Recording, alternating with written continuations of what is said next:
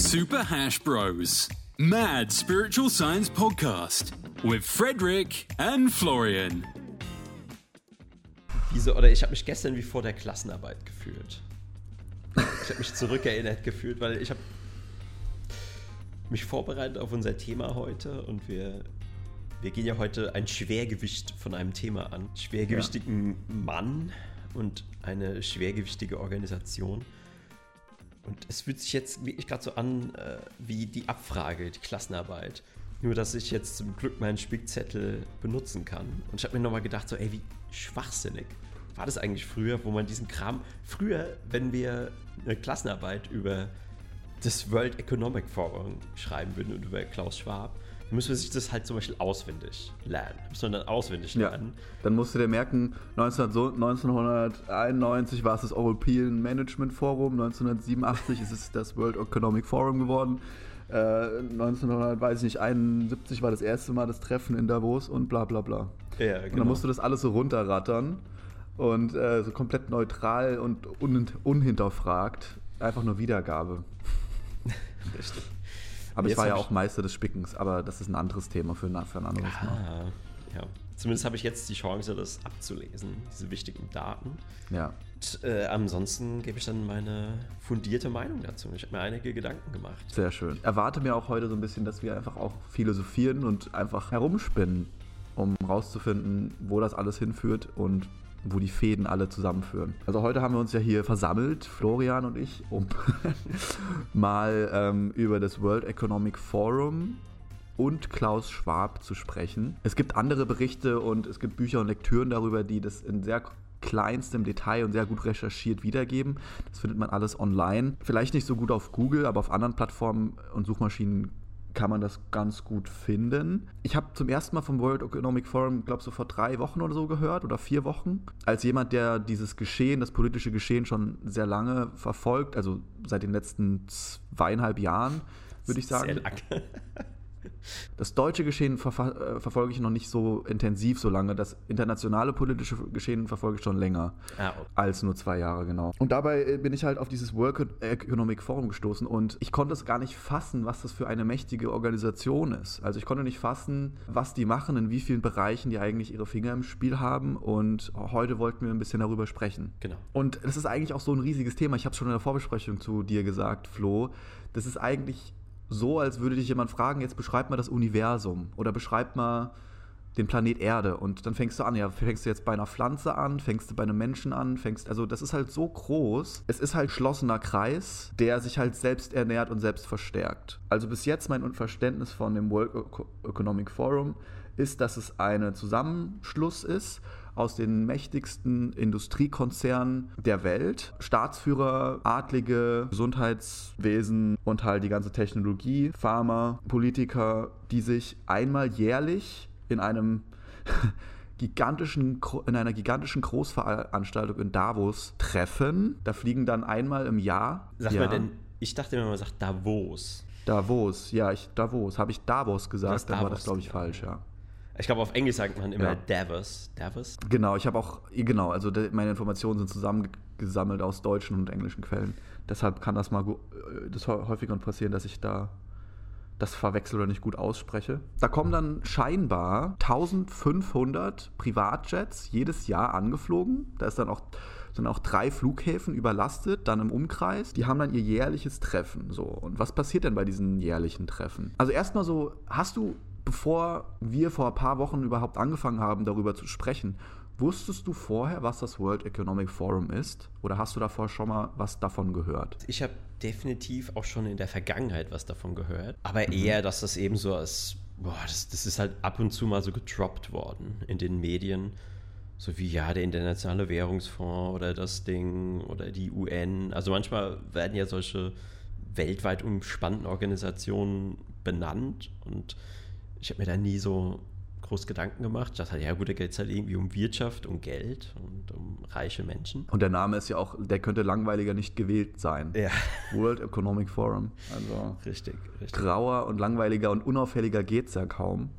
Aber was dahinter steckt, ist das genaue Gegenteil. Broschüre ist ja auch nur blau, grau und weiß. Typischen Konzernfarben. Konzernfarben, konzerniger geht's gar nicht. Ich habe ja die Broschüre offen. Vielleicht sollte ich nochmal sagen, ich habe mich jetzt auf die Seite des, des Mainstreams geschlagen. Ich wollte schon sagen, auf die gute Seite. Und ich werde jetzt nur, also ich habe nur Informationen recherchiert aus, aus der offiziellen Broschüre des WEF, mhm. mir Interviews durchgelesen, zum Beispiel ein Interview mit Klaus Schwab aus dem Wall Street Journal, was sehr interessant war. Und habe halt so ein paar Hard Facts von Wikipedia. WEF wurde, du hast ja schon erwähnt, also das erste Treffen 1971, da war Klaus Schwab gerade mal 32 Jahre alt, was einen schon aufmerken oder aufhorchen lassen sollte, weil er trifft dann mit 32 so die mächtigsten Führungskräfte und Großindustriellen der Welt.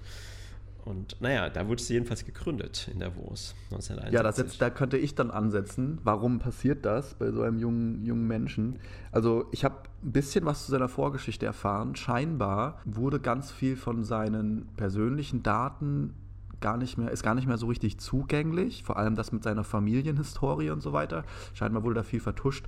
Aber da muss man natürlich auch dazu sagen, er ist ja ein Deutscher und er ist in Ravensburg geboren. 1938. Natürlich hatte der mit irgendwelchen Nazis was zu tun, aber damals um die Zeit war das sowieso so. Also da hatte ja jeder was mit Nazis zu tun, der irgendwas zu sagen hatte. Äh, also das ist ja jetzt erstmal kein spezielles Phänomen. Aber sein Vater, da habe ich jetzt auch nur die, äh, die in den englischen Namen, Eugene Schwab. Kann auch sein, dass er Eugen oder Jürgen oder Hugo heißt, weiß, weiß man nicht. Aber ähm, der war auf jeden Fall Rüsthersteller. Ach, also er was. hat halt Waffen und, und Ach, so weiter hergestellt. Und der hat, der hat, also die Familie Schwab, das ist natürlich auch eine Großfamilie und eine erfolgreiche Familie, ist so eine Dynastie. Also Klaus Schwab ist kein Zell worden, da war schon viel Macht vorhanden von vornherein und so weiter. Deswegen macht das schon Sinn, dass er relativ Kannst in jungen Jahren. erinnern, dass es auch mal den Schwab-Katalog gab, wie Quelle? Nee. Also wie Quelle und nee. Otto gab es auch mal Schwab. Aber das war der erste, der pleite okay. gegangen ist und verschwunden. Waren das, aber ist das auch die Schwab-Familie? Wer weiß es? Weiß man weiß nicht. Nein. Aber auf jeden Fall hat er scheinbar die, ähm, also aus diesen Berichten, die ich da vorgefunden habe, ist hervorgegangen, damals deutsche Regierung sage ich jetzt mal freundlich, äh, unterstützt hat, die Atombombe zu entwickeln und die Technologie dahinter. Da dachte ich auch, da kommen jetzt schon wieder direkt zehn Jokes in mein, in mein Gehirn, weil ich mir denke, so, das, das kann ja eigentlich gar nicht klischeehafter sein. Hm. Aber dass jetzt die, der die Vater, Familie sozusagen, die, das Deutsche Reich der Vater ja, hat dir geholfen, die, Familie, die, die, Atombombe zu entwickeln. Genau. Und die Technologie dafür und so weiter. Gab es ja damals dieses Wettrüsten mhm. und so weiter. Da waren die scheinbar stark involviert. Und das ist eigentlich so mit das Einzige, was ich über ihn weiß, außer dass er in der Harvard Business School World Economic Forum, glaube ich, durch die, das, durch die Harvard Business School entstanden ist, dass das eigentlich schon von der Harvard Business School äh, geplant war. Er dann auch, man das sozusagen ihm dann in die Hände gedrückt hat, on behalf, also sozusagen mhm. auf Auftrag von vieler anderer durchführt und organisiert und macht. Hat er damals im Endeffekt auch nichts anderes wie ein Laufbursche? Ja, er war halt am Anfang jemand, der die ganzen Leute zusammengebracht hat und diese Plattform überhaupt erstmal kreiert hat. Und damals war das auch noch nicht so ein großes Ding, was ein bisschen beängstigend ist, ist, dass dass äh, schon 1973, also zwei Jahre nach der Gründung, schon das erste Manifesto darüber herausgekommen ist, auch aus, aus diesem World, World Economic Forum bzw. European Management Forum, damals hieß es ja noch so, kam man heraus, dass äh, es Manifestos gab, um sozusagen die Ober Überpopulation im Auge zu behalten und nicht aus dem mhm. Ruder äh, geraten zu lassen. Und da gab es dann so Modelle und Limits of Growth und so weiter, wo man so eine ganz spezielle Zukunft vorher gesagt bekommen hat. Und das finde ich auch ein sehr interessantes, sehr, sehr interessantes Thema. Man muss ja bedenken, dass in, diesem, in dieser Organisation die intelligentesten und die weit entwickelsten Technologien und Menschen und Organisationen vertreten sind. Das bedeutet, dass es nicht nur Spekulation, sondern das ist scheinbar, ist scheinbar so, das ist aus, geht aus Berichten und aus äh, und so weiter hervor. Diese ganzen, diese Informations-, diese ganze Ko Kommunikationstechnologie mit diesen gigantischen Datenbanken von allen Mitgliedern und allen Leuten, die da mitmachen. Also sagen wir, du bist CEO von, weiß ich nicht, äh, YouTube oder äh, Facebook, Meta, äh, dass die sozusagen alle Eckdaten dieser Konzerne und dieser Personen mit in ihre Datenbank reinspeisen und dann darüber künstliche Intelligenz laufen lassen, Berechnungen vorzunehmen, um alle möglichen Entscheidungen und alle möglichen Konsequenzen vorherzuberechnen, eine gleichgeschaltete Entscheidung zu finden, die sozusagen alle den größten Benefit von haben. Und, die, mm. und es gibt so Berichte davon, dass es dann so ein großer Raum ist, muss ich vorstellen, dass dann so ein, so ein großer Raum, wo dann sozusagen die Mitglieder drin sitzen, ja, oder die wichtigen Leute, also diese CEOs der Pharma und, und, und Politiker und die Staatsführer und so weiter und so fort. Da werden dann auf so großen Leinwänden Bälle abgefahren, sozusagen simulierte Konsequenzen dargestellt von den, den Entscheidungen, die sozusagen diese Anführer in Theorie getroffen haben. Und dann wird, man, dann wird halt ständig an diesen Entscheidungen rumgedreht und rumgewerkelt und dann sieht man, ah, wenn du das machst, hast du diesen Nachteil und diesen Vorteil. Und, und, das würde sich so und so auf den globalen Markt auswirken, das wird sich so auf das Finanzsystem auswirken. Also das betrachtet halt alle Bereiche, ja, die da mit drin hängen. Art von Supercomputer, die alle Info die wichtigsten Informationen zur Verfügung hat. Mhm. Und Entscheidungen werden dann zentral KI gesteuert, nach dem größten gemeinsamen Nutzen aller Mitglieder. Ja. Und das fand ich sehr interessant. Weiter habe ich das in der offiziellen Broschüre nicht gesehen, aber er redet natürlich schon sehr oft von globalen Interessen. Also es wirkt schon immer sehr globalistisch, äh, auch etwas, äh, das, das ist auch so ein gewisser Größenwahn nie zu übersehen, weil es geht immer so um das Ganze und das Wohl für die Welt und was ist das, mhm. das bestmögliche Weltbevölkerung. Bin ich schon direkt darüber gestolpert, weil ich würde sagen, dass das schon der falsche Denk Ansatz ist, weil du kannst vielleicht für diese Mitglieder, also okay, was ist der beste Benefit für all diese Industriellen zum Beispiel, da kannst du vielleicht Entscheidungen treffen, aber ich bezweifle ganz stark, dass du global Entscheidungen treffen kannst, die jetzt einerseits dem Wall Street Banker zugutekommen und andererseits irgendwie einem Aborigine-Stamm, der im Outback in Australien lebt. Genau, vor allem wenn du das auf, auf, auf Raw Data, vor allem weil du rohe Fakten nimmst, wo einfach nur Zahlen stehen und du deine Entscheidungen anhand der Zahlen bewertest mhm. und anhand der Auswirkungen und nicht anhand, wie es irgendeinem Aborigine geht, in weiß ich nicht wo. ja, das ist ja, fällt ja gar nicht mit ins Gewicht. Genau, also das eine Kritik an, ähm, ich will jetzt nicht noch ein weiteres großes Thema aufmachen, das, das Klimathema, mhm. dass bei den ganzen Berechnungsmodellen du natürlich dich auf ein Set von Variablen festlegen musst, welche Variablen, welche Zahlen nehme ich denn? Weil du kannst ja auf der Welt so ziemlich alles messen. Du könntest ja auch theoretisch alle, alle 500 Meter ein Thermometer aufstellen, aber macht ja keiner. Es gibt halt einfach eine fixe Anzahl von Thermometern, die messen und es gibt feste Werte, die bestimmt werden und darauf bestimmen die ganzen Rechenmodelle und die Welt ist aber halt einfach zu komplex, da sind wir wieder bei dem Thema, um da wirklich alle Variablen mit einfließen zu lassen. Aber gut, natürlich wird dann behauptet, dass die nur die relevanten Variablen nehmen, aber ja. Ja, klar. Äh, du weißt ja nie, ob man kann du das auch irgendwas sehr schön an dem Beispiel von Du weißt ja nie, ob du irgendeine Variable übersehen hast, die aber extrem signifikant ist und die alle anderen irgendwie beeinflussen würde. Das weißt du halt vorher nicht. Du weißt halt nur, was, du weißt halt nur, Zurück. was sozusagen Zahlen und, und Wert und äh, weiß ich nicht, Marktwert angeht.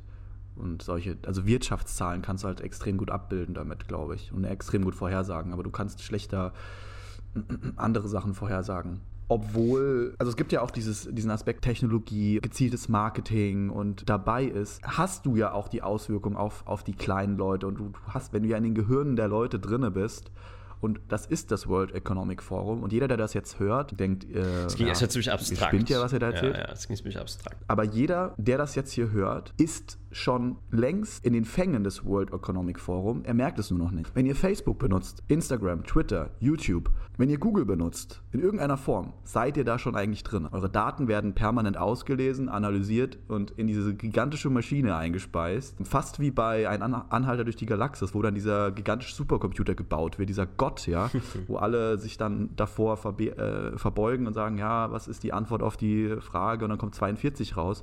Aber die Antwort für Klaus Schwarz, glaube ich, äh, Klaus Schwarz, Klaus Schwab, ist eben nicht 42, sondern komplette, komplette neue Weltordnung. The Great Reset. Das ist die Antwort auf seine Fragen. Denn wenn du so viel Macht und so viel Wirtschaftsmacht und Wirtschaftswissen hast, da sind ja auch zum Beispiel die größten Investmentbanker vertreten, ja, die größten Investmentbanken der Welt. BlackRock, Vanguard und so weiter. Hier noch eine kleine Anmerkung aus dem Schneidezimmer. BlackRock und Vanguard sind natürlich Vermögensverwalter und keine Investmentbanken. Investmentbanken sind zum Beispiel Goldman Sachs und Morgan Stanley. Und BlackRock verwaltet insgesamt ein Vermögen von 10 Billionen US-Dollar.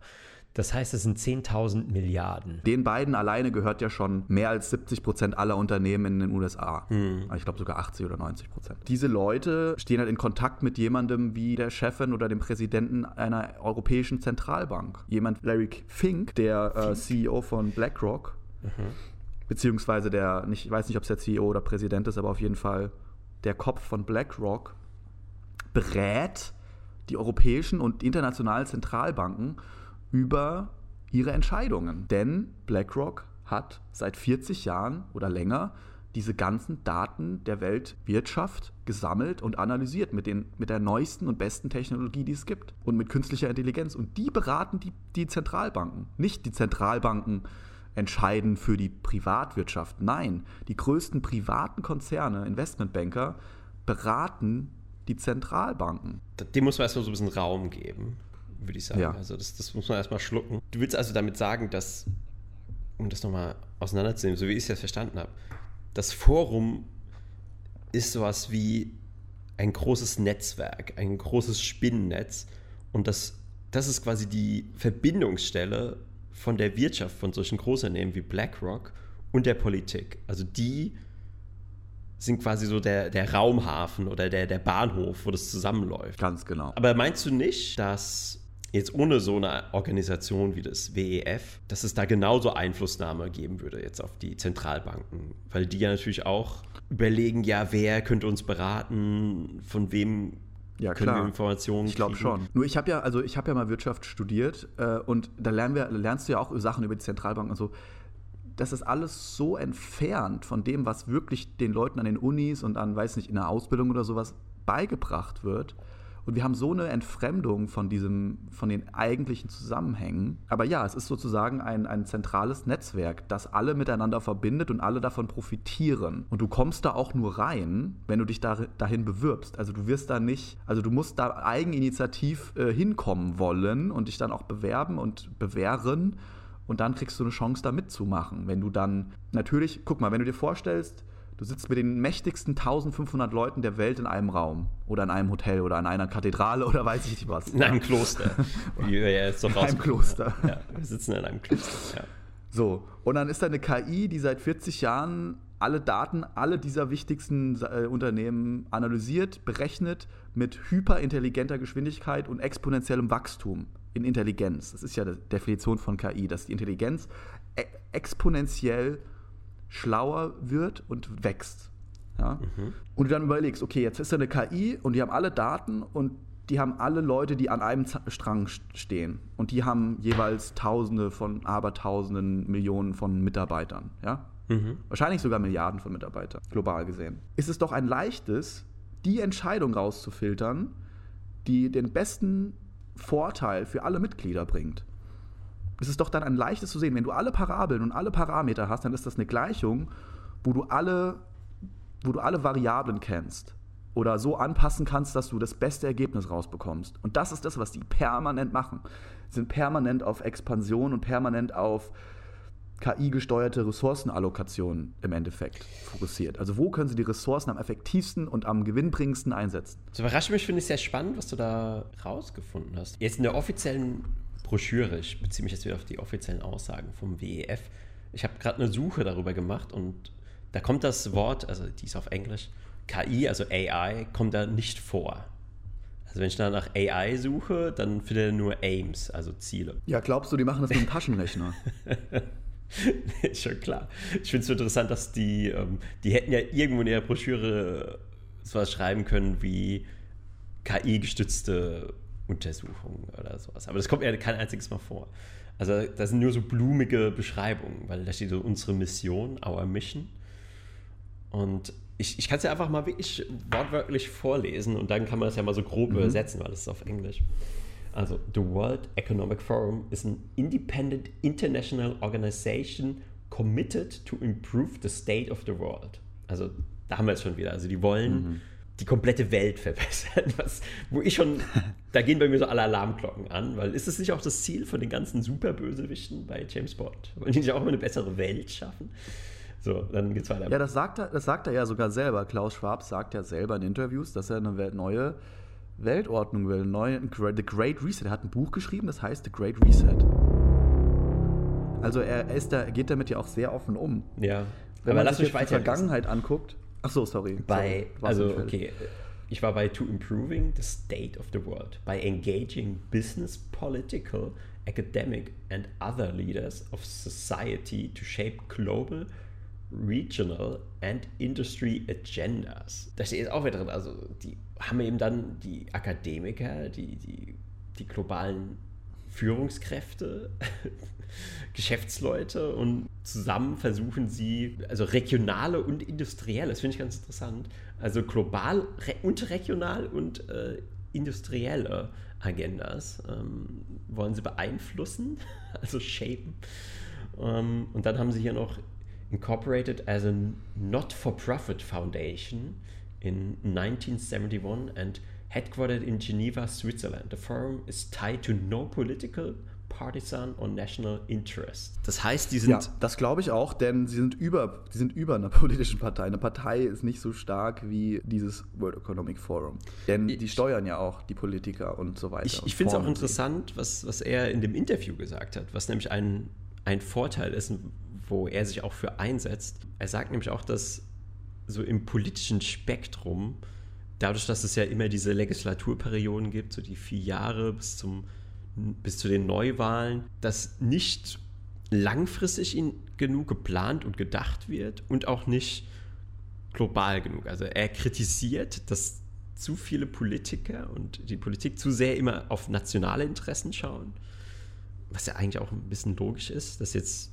die deutschen Politiker zum Beispiel hauptsächlich sich um die deutschen äh, Angelegenheiten kümmern und dass die eben zu kurzfristig agieren. Und ich meine, das kann man jetzt wiederum positiv sehen, weil es ist ja durchaus sinnvoll, ähm, längerfristig und über eine Wahlperiode hinaus zu denken und auch nicht nur auf sein Land zu schauen. Aber man kann es auch wiederum negativ sehen.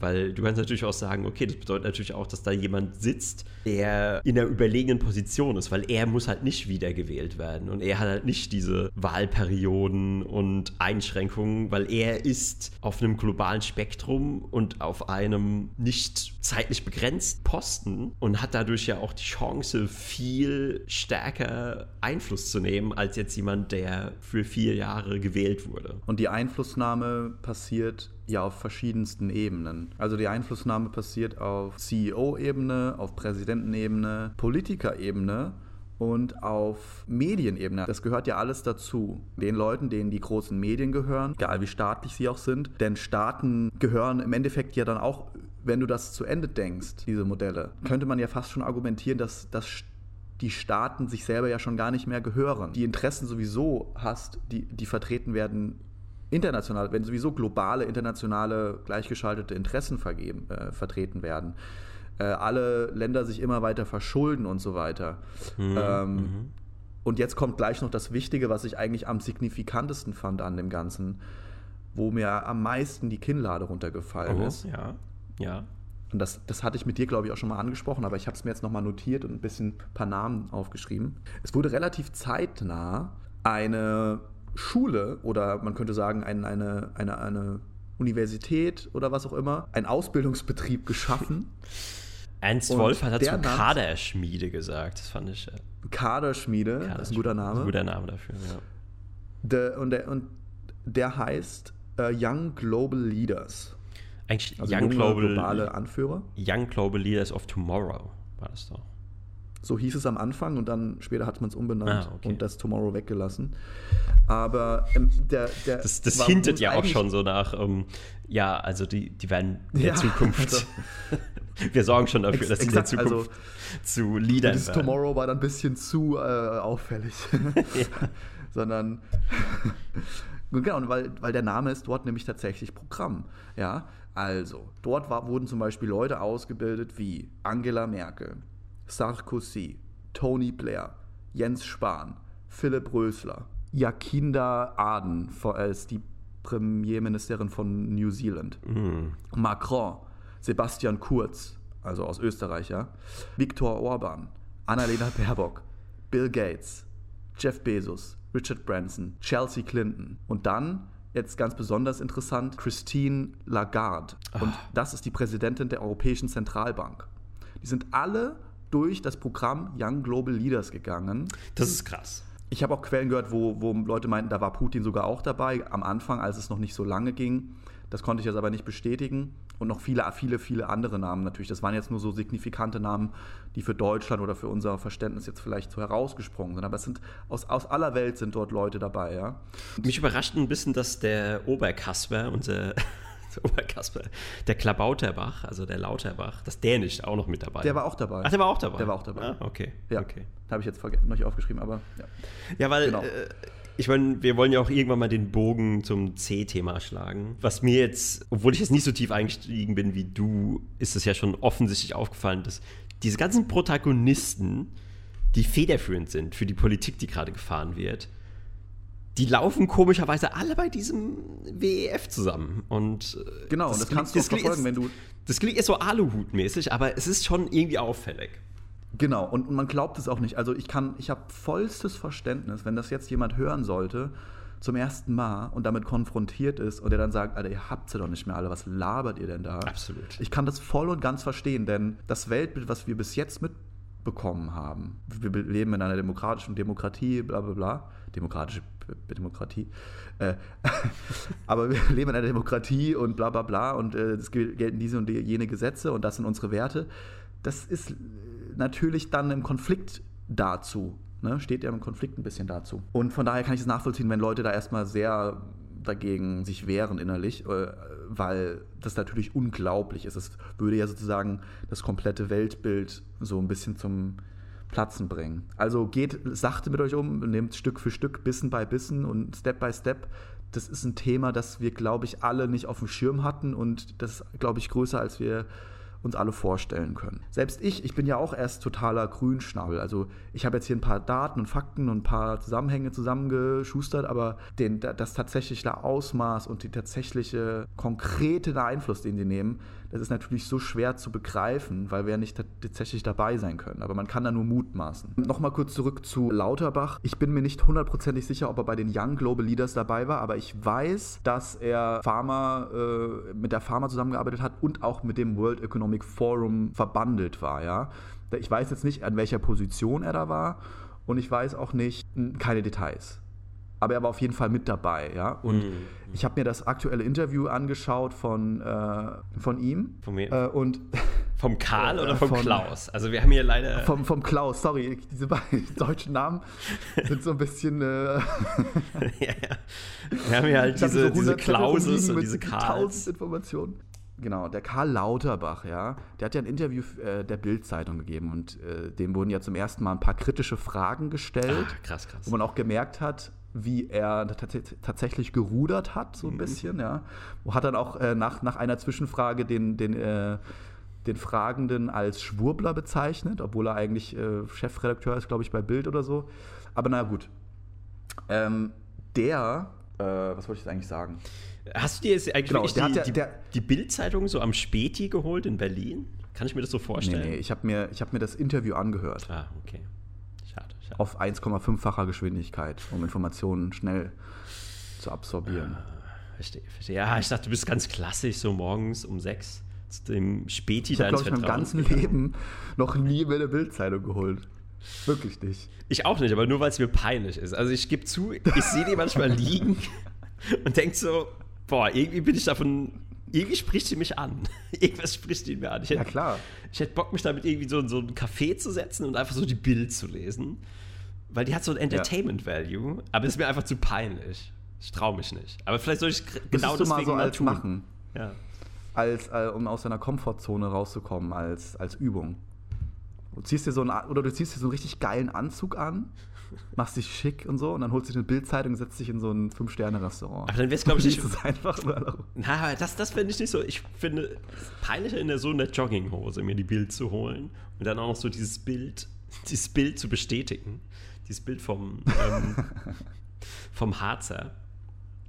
Nee, so mit Ja. Anzug, dann ist es ja so, Aber- dann wird jeder sagen, ja gut, der, der macht eine Recherche über, über so Schundblätter oder so. Das ist ein anerkannter Journalist. Da wird jeder denken, okay, das ist jetzt, der hat schon einen wichtigen Grund dafür. Aber wenn du in der Jogginghose in der Bildzeitung holst, dann ist es so, jeder so, ja, natürlich, ob, obviously. War ja klar. Obviously, ja. Ja. Penner. Ähm, genau, du hast Aber das Interview, zu diesem Interview. Vom, vom Karl. Äh, Karl Lauterbach hat, mhm. genau, nicht der Klaus Lauterbach, der Karl Lauterbach, hat ähm, dann ja auch gesagt, ja, worauf er seine Informationen beruft. Und da hat er zwei Sachen gesagt: einmal den Expertenrat und das Robert-Koch-Institut. Das sind seine beiden Haupt- naja, Entscheidungsbeeinflusser. Ja? Mhm.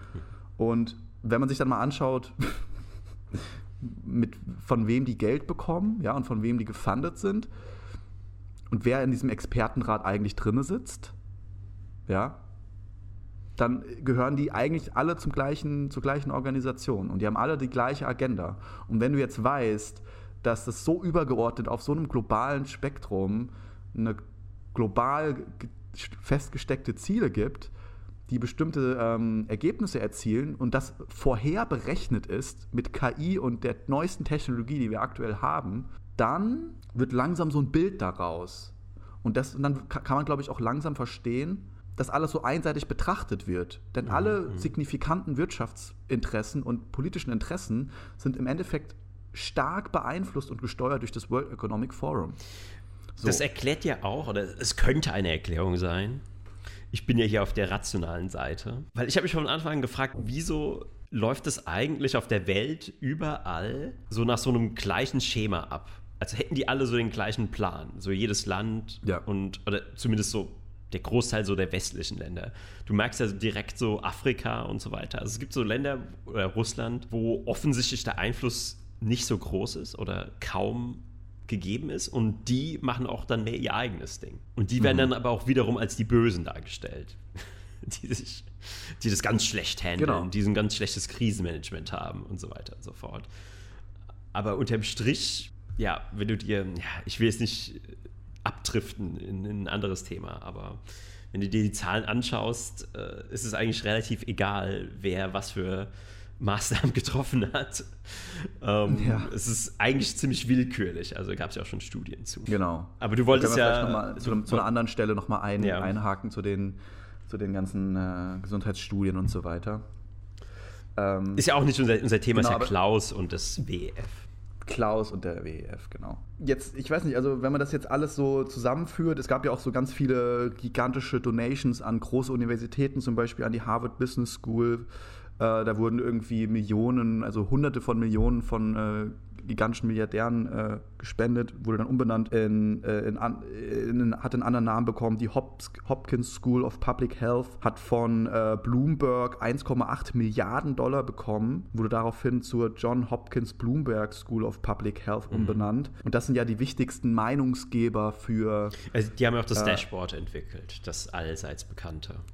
Ah, ja. Mit den corona Das, das Corona-Dashboard, ja. genau, was ja auch jetzt durch Marcel Bartz ja. extrem stark debunked wurde. Und das ist so ein Dateninformatiker, der das Dashboard mal tatsächlich analysiert hat und mal sozusagen genormt hat oder geeicht hat und die Fehler rausgerechnet hat.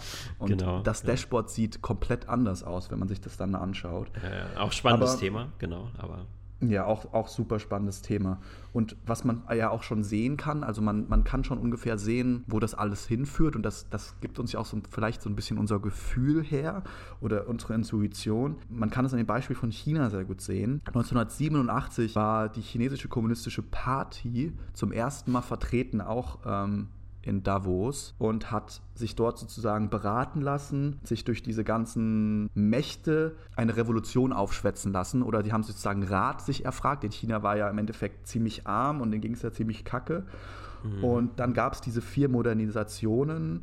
Das, es ging dann auch aus von, von dem World Economic Forum, dass du einmal Industrie, Land, also Landwirtschaft, Wissenschaft und die Technik und die Rüstungsindustrie komplett revolutionierst. Das alles so in, in, in gleiche geförderte Bahnen lenkt. Matisch äh, sozialistisches Marktsystem mit, mit diesem chinesischen Charakter, wo noch diese ganzen Charaktereigenschaften kommunistischen Partei mit dabei sein können. Und erst daraufhin ist China ja so explodiert in der äh, in dem, in dem ganzen Output und in dem Wirtschaftswachstum. Also da kann man schon sehen, dass dort auch schon die Hände und, und die, äh, die, die Strippen im Spiel waren und dass dort auch eine sehr enge Zusammenarbeit mhm. herrscht. Und man sieht so zum Beispiel an, am Beispiel von China, ein, ein Land, was ja wirklich äh, in Scherben lag, eigentlich noch in den 60er, 70er Jahren, was, was daraufhin jetzt zur stärksten oder man kann schon eigentlich sagen, zur stärksten Wir äh, Wirtschaft, Weltwirtschaftsmacht Definitiv. geworden ist. Stärkste. Allein dadurch, dass sie halt äh, nicht berücksichtigen mussten, welche Menschenrechte sie jetzt beachten und wen sie jetzt überwachen dürfen und wen nicht. Die haben es halt einfach komplett eiskalt, diese kalten, äh, starren Modelle durchgezogen und das bringt natürlich den größtmöglichen und effizientesten Erfolg, vor allem ohne Energieverlust. Zieht alles in einem Strang, genauso wie das World Economic Forum ja global schon tut, aber in China kann man es halt konzentriert in einem Land sehr gut beobachten, weil diese Prinzipien dort angewandt werden und die Technologie dort angewandt wird. Ja, Ja, da China will ja jetzt in- auch. in- interessanter Ja. Fakt, zu was für mächtigen Riesen sich China so langsam erhebt, habe ich auch erst in einem Podcast gehört. In China werden jedes Jahr mehr Ingenieure ausgebildet, als es insgesamt Ingenieure in den USA gibt. Ja, habe ich auch gehört. Unfassbar. Das ist halt eine krasse Zahl. Aber jetzt möchte ich nochmal den Devil's Advocate spielen und sagen, würdest du dich behaupten, dass durch diese Beratung, durch diesen Kurswechsel in China, es insgesamt der chinesischen Bevölkerung deutlich besser geht heute als damals? Das war ja schon. Wenn du dir die, wenn, es kommt darauf an, was du mit besser definierst. Wenn du besser anhand des, des durchschnittlichen Einkommens oder des Bruttoinlandsprodukts misst, klar. Aber wenn du das an, anhand von Menschenrechten oder anhand dessen misst, wie viele Leute äh, in Konzentrationslager und sowas eingesperrt werden, aufgrund ihrer Religionsfreiheit und Men also verstehst du, was ich meine? Es kommt halt auf deine, auf deine Werte und deine Parameter an. Äh, ökonomisch gesehen bestimmt, ja klar. Das ist ja auch das Ziel des World Economic Forum. Das steht ja auch im Namen drin, dass, der, dass das ökonomische Wachstum, am, dass das im Vordergrund steht. Und das hat es China natürlich auch gebracht. Gut, aber es hat natürlich China auch eine Mittelschicht gebracht von Menschen, wo man sagen kann, okay, denen geht es deutlich besser als in den 70er Genau. Jahren zum Beispiel. Kann man sich jetzt drüber streiten. Ich meine, wir haben jetzt keinen, waren die arm, aber hatten trotzdem irgendwie ein super entspanntes Leben. Ich weiß nicht, äh, wie, wie das dann damals Also, war. Oder, glaub- oder ich weiß nicht, ob die verhungert sind dann in China oder wie schlecht es denen tatsächlich ging. Das kann man halt auch nicht einschätzen, genau. Ich, ich nehme mal an, dass das auch sehr viel mit Landwirtschaft noch zu tun hatte in China und so. Auf dem, also vor allem auf den gigantischen Landflächen und sowas. Dass da viele Leute einfach so gelebt haben, noch relativ einfach. Und dann gab es halt langsam die Städte, wo dann die ganze Industrie kam. Aber ich kenne mich auch nicht so perfekt aus mit der Vergangenheit in China. Ich habe da auch nur so ein paar Eckdaten und Verständnisse davon. Ähm, Aber es ist auf jeden Fall interessant, diesen, das ist ihm auch neu, dass das das ausgelöst hat, diese quasi Beratung oder dieses Treffen in, in Davos, was wahrscheinlich auch. Ja. Wo wir schon bei Treffen sind, du hast von diesem einen Treffen in Davos gesprochen, aber laut der offiziellen Broschüre gibt es drei Treffen jedes Jahr. Und jetzt wird es nämlich interessant. Es gibt nämlich das, in Januar ist es immer im Davos Kloster. Und jetzt, jetzt wird es aber interessant. Okay, wo glaubst du, finden die anderen beiden Treffen statt? Es gibt drei. in, den, in anderen Ländern? Sind das in anderen Ländern oder auch in, in der Schweiz? Das ist in anderen Ländern. Ja, dann nehme ich mal an Dubai und weiß nicht, China. Oh, richtig. also, naja, nicht direkt Dubai, aber in den ähm, Vereinigten Arabischen Emiraten. Da steht aber keine Stadt, interessanterweise. Und in China, richtig. Und das Meeting in China heißt vor allem The Annual, Annual, Annual Meeting of the New Champions. Also das. das, Wahrscheinlich aus einer jährliche- schlechten Übersetzung aus, dem aus Mandarin heraus. Das jährliche Treffen der neuen Sieger. Das äh, ist schon sehr, sehr eindeutig, äh, was, äh, was da abgeht. Na, China ist ja auch transparent. Also China und Xi Jinping haben ja schon öffentlich auch von dieser neuen, von diesem neuen Regierungssystem geredet und dieser neuen, er hat es nicht Weltordnung genannt, aber er hat ja, redet ja im Endeffekt ähnliche Sachen wie Klaus Schwab. Ich glaube halt China ist halt einfach noch mal extremer, weil es halt extremer noch mal auf eine Linie kehren kann, Bevölkerung, als jetzt zum Beispiel in Deutschland. Zumindest jetzt noch. Also in Deutschland haben wir halt noch so gewisse Werte, die wir noch äh, so lästigerweise an uns festhalten, ja. Sowas wie Menschenrechte und Grundgesetze, wo wir noch uns dran festklammern. Aber das hält uns halt noch ein bisschen auf. Aber ich dachte ja noch vor relativ kurzer Zeit, dass wir einfach von China überrannt und überholt werden. Aber jetzt mit dem Verständnis von dem World Economic Forum denke ich mir manchmal so, ja, die, äh, China ist ja auch nur ein Kind dessen eigentlich und sind ja auch abhängig davon und im Endeffekt könnten die wahrscheinlich auch wenig ohne das World Economic Forum machen. Also ich denke mal heute, wenn du global irgendwas reißen willst und dich gegen dieses World Economic Forum stellst und nicht mitmachst und was die von dir wollen, dann kann ich mir vorstellen, dass es extrem schwer ist, da größere Sachen zu bewegen, wenn du was verändern willst, weißt du, wie ich meine? Aber deswegen, ich wollte nochmal zurück auf diese Young Global Leaders, denn was ich so interessant daran fand, ist, dass das im Endeffekt eine Schule ist, für Anführer, Weltanführer. Also dort kriegst du nicht beigebracht, wie du eine Buchhaltung machst, sondern dort kriegst du beigebracht, wie du ein fucking Land oder eine Bank oder einen Konzern anführst. Und ähm, dort wirst du natürlich auch mit diesen ganzen Informationen vollgepumpt, äh, die dir zeigen, ja Moment mal, der Supercomputer sagt aber, das ist die richtige Entscheidung und nur damit kriegen wir unser gezielte, unser, unser geplantes Ziel hin. Und wenn du das machst, dann verkackst du es für uns alle. Und ähm, die zu sagen, die bekommen das halt permanent beigebracht. Und Aber meinst du nicht, dass es auch gelehrt. in erster Linie Networking ist? Dass dann halt Natürlich, diese jungen Networking. Leute schon genau mit den Industriellen, genau, keine ja. Ahnung, mit den Jeff Be Bezoses der Welt in Verbindung kommen und ja. dann wiederum kriegen sie vielleicht ein bisschen mehr Funding für ihre Parteien, für ihren Wahlkampf. Ganz genau. Und dann wäscht eine Hand die andere, dann ruft der Jeff an und sagt so, hm, ich brauchte ein bisschen Leeway in der Hinsicht. Ja, voll. Das ist halt wie so, das kennst du ja von, ich weiß nicht, also Ausbildung, Studium oder sonst was. Du hast ja dann irgendwann, wenn du da durchgegangen bist, hast du eine bestimmte Verbindung und du arbeitest dann zusammen. Und wenn du was brauchst, dann ist es einfach nur dein Wunsch nur einen Telefonanruf entfernt. Ja, wenn du, wenn du einfach mal nebenbei in deiner Mittagspause den, den Chef, weiß ich nicht, von irgendeinem von BlackRock oder von der EZB oder Angela Merkel oder weiß ich nicht, Putin anrufen kannst, dann, dann ist das Ganze viel kleiner, das, das Spielfeld, und es ist viel direkter und es ist mhm, mhm. einfach Networking, ja, vollkommen. Aber was ich so interessant fand, ist, dass dieses Programm Young Global Leaders am Anfang war das noch nicht, ging das noch nicht so lang, da bist du, glaube ich, ein paar Wochen, da ging das ein paar Wochen oder ein paar Monate nur. Äh, Aber am und Stück jetzt mittlerweile oder geht nicht am Stück, oder? Nicht gar, ich, das weiß ich nicht ganz genau. Mhm. Ich weiß aber von der heutigen Sachlage, da weiß ich, dass es fünf Jahre lang geht und das ist teilweise an großen Stücken zusammenhängt, aber dann auch immer wieder verteilt über die fünf Jahre regelmäßige Treffen. Ja?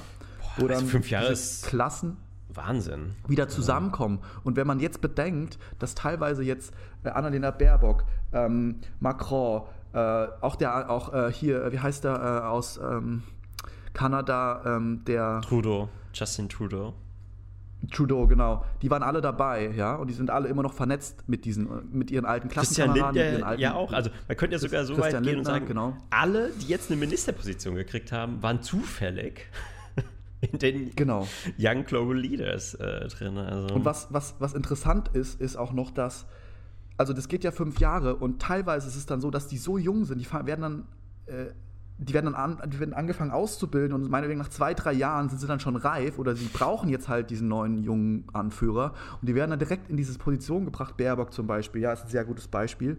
Macron und so weiter. Und, aber dieser Kurs, die Young Global Leaders, der geht immer noch weiter. Das heißt, die sind schon, die sind schon fucking Kanzler, die sind schon fucking Präsident oder äh, weiß ich nicht was, CEO von sonst was. Und die kommen trotzdem noch zu regelmäßigen Treffen zusammen und werden beeinflusst und werden geschult und werden trainiert von dieser Organisation. Ach was. Und beeinflusst. Okay, das ist mir jetzt auch neu. Das ist, das ist mal, eine, ja. das ist mal ein harter das heißt, Fact. Aber das heißt ja auch. Und wenn du dir die, und wenn du den Lebenslauf anschaust von zum Beispiel Annalena Baerbock oder von solchen Leuten, die sind ja irgendwie Anfang 30 oder so, der ist extrem leer. Also da ist eigentlich als einzige Organisation meistens nur das World Economic Forum drin oder eine Tochtergesellschaft, ja, ein bisschen verschleiert, da steht nicht direkt WEF drin, sondern bist dann meinetwegen bei, hast du meinetwegen bei Pfizer gearbeitet oder sowas, ja. Pfizer. Äh, aber ist ja einmal Voll die Verschleierung. Sehr, ja, also ja. weißt wie ich meine? Und scheinbar hat das nur einer von ganz vielen hat das überhaupt preisgegeben, dass der dort mit drinne war. Also die meisten tun das gar nicht in ihren in Lebenslauf reinschreiben, weil das scheinbar so ein unausgesprochenes Geheimnis ist, dass du das, du bist da zwar dabei und du machst da überall mit, aber du, du hängst es nicht an die große Glocke und du schreibst es in deinen Lebenslauf rein. Das scheint so ein großes Ding zu sein, dass du dich da irgendwie. Die wollen es wahrscheinlich auch einfach nicht so auffällig machen, dass nicht jeder den, gleichen, den gleichen Namen da drin steht. Denselben Lebenslauf, mehr oder weniger. Dass du halt so lückenhafte Lebensläufe hast, mhm. die eigentlich das noch gar nicht rechtfertigen würden, dass jemand in so eine krasse Position gekommen würde. Annalena Baerbock hat ja die könnte ja theoretisch Bundeskanzlerin werden und die ja, ja, genau. war im Endeffekt nur durch diese Schule, durch diese Mühle gewälzt worden. Aber nochmal zu, zu Annalena. Es ja. gibt so die Vorwürfe, dass ihr Lebenslauf gefälscht ist oder dass da Schindluder getrieben Hat das dann damit zu tun? Konntest du das rausfinden? Geht es da um diese Zeit im WEF? Ich könnte es mir vorstellen. Ich weiß es natürlich nicht. Ah, okay, du hast es nicht äh, näher beleuchtet. Okay. Nee, weil ich weiß, dass es ja diese, immer wieder diese Vorwürfe gab. Kann jetzt auch nicht sagen, war jetzt auch nicht in den Mainstream-Medien, diese ganze Lebenslaufgeschichte, auch nur in den alternativen Medien. Deswegen, ich bin ja heute heute auf der rationalen Seite, kann ich das nicht hundertprozentig äh, äh, als Tust Fakt. du, als wäre ich auf der irrationalen Seite. ja, Ich bin ja auf der rationalen Seite. Du bist auf der, diese Implikation. Nee, also wir haben einfach verschiedene Quellen. Und Ja, genau, du hast halt die offiziellen Quellen. Berichte und ich habe halt ein bisschen zwischen den Zeilen und von, von anderen Quellen. Genau. Aber im Endeffekt sind es ja trotzdem Facts, wie, ähm, um jetzt nochmal auf das Hauptthema zurückzukommen, was jetzt gerade passiert und wieder der WEF drin hängt, was ich auch erst vorgestern rausgefunden habe, äh, während meiner Recherche, da ist mir nämlich die Kinnlade runtergefallen. Ich meine, es ist jetzt auch nicht so unoffensichtlich, aber wir wissen ja alle, was die großen westlichen Nationen für eine Linie fahren, um Ja. die Pandemie zu bekämpfen. Es wird auf eine, es wird eine Trommel gerührt oder es wird auf ein Ding so gesetzt, dass, dass es da riesige Kampagnen gibt, dass es da Verunglimpfungen gibt, dass es da Spaltung gibt. Und es ist ja die Impfung. Also wir wollten, ich habe jetzt lange drum rumgeredet, aber es ist die Impfung, es wird auf die Impfung gesetzt. Das wird durchgeprügelt, da wird das ganze Geld, der ganze Fokus drauf gesetzt. Hauptorganisation, also die Global Alliance, also die globale Allianz für Impfstoffe und Immunisierung gegründet wurde. Die wurde im Jahr 2000 beim WEF gegründet. Ja, macht total Sinn. Das wusste ich jetzt nicht, aber bevor das überhaupt das Jahr 2020 begonnen hat, hat man schon gesagt, ja, wie, können, wie kann man denn Informationen sozusagen verbreiten? Wie kann man denn Missinformationen loswerden? Dann wurde gesagt, ja, man kann zum Beispiel alle Plattformen, also alle Medienkanäle und Technologiekanäle, also Facebook, Twitter, äh, Instagram und so weiter, YouTube. Wie kann man dafür sorgen, dass nur eine bestimmte, also dass die Wahrheit nur ans Licht kommt und die anderen Wahrheiten erstmal zur Seite kommen? Und das einmal durch Flooding, also dass du einfach die, wieder, die Informationen wieder und wieder wiederholst und aus allen Quellen, einfach aus allen Röhren das einfach schreien lässt, sodass du das sozusagen durch die Masse das machst und auch dann auch durch Zensur, dass du Sachen einfach dann Fakten checkst. Das haben die damals schon besprochen, ja. Und diese ganzen Vorgänge, die wir jetzt erleben, das ist eigentlich schon anhand Modellen durchgeführt worden. In vielen, vielen Modellen hat ja Bill Gates auch, hat ja auch viel mit Impfungen experimentiert in Afrika und hat da Modelle gemacht und so weiter. Das hing ja alles mit zusammen.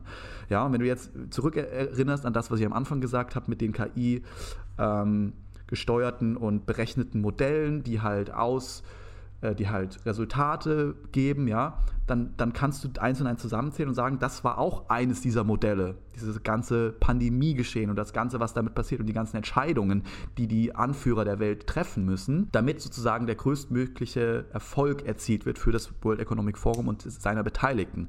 Und wenn du das verstanden hast, Also für deren Agenda könnte Sinn. man auch sagen. Für deren Agenda, genau. Und diese Agenda können die natürlich in ihrem Flyer sagen, eine globale Agenda, die das Wohl aller Menschen berücksichtigen will und so. Und da geht es ja auch noch viel weiter. Das geht ja dann noch so ein bisschen Richtung, das war ja diese Catchphrase, you will own nothing and you will be happy. Also die wird nichts gehören und du wirst glücklich sein.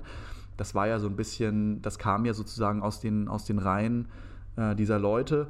Und da hat, merkt man ja schon so langsam, woher der Wind da weht. Also es wird jetzt immer mehr stark auf ähm, digitale Währungen gesetzt, es wird immer mehr auf Digitalisierung gesetzt. Daten werden sowieso schon gesammelt. Also Modelle, was ja Subscription, genau. dass du leider halt im, mehr im, im Softwarebereich ist es ja schon gang und gäbe und da ist ja auch ein, ein, Graus. Ich kann ja mal, also früher konntest du ja Photoshop einfach kaufen und war der Photoshop dir.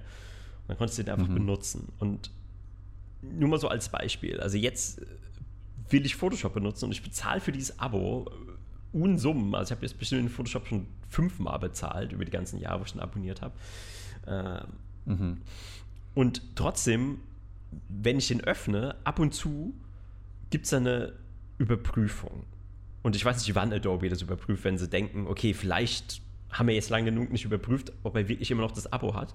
Und dann, wenn ich jetzt jemand wäre, der ihn gecrackt hat, könnte ich ihn einfach aufmachen und benutzen. Nee, ähm, ich mache ihn auf, muss mich einloggen und ich kann mich nicht nur einloggen, sondern sie schicken mir auch noch eine SMS, wo ich einen Code bestätigen muss. Das heißt, ich muss dann noch irgendwie zu meinem Handy rennen, muss das nochmal angucken, muss es eingeben.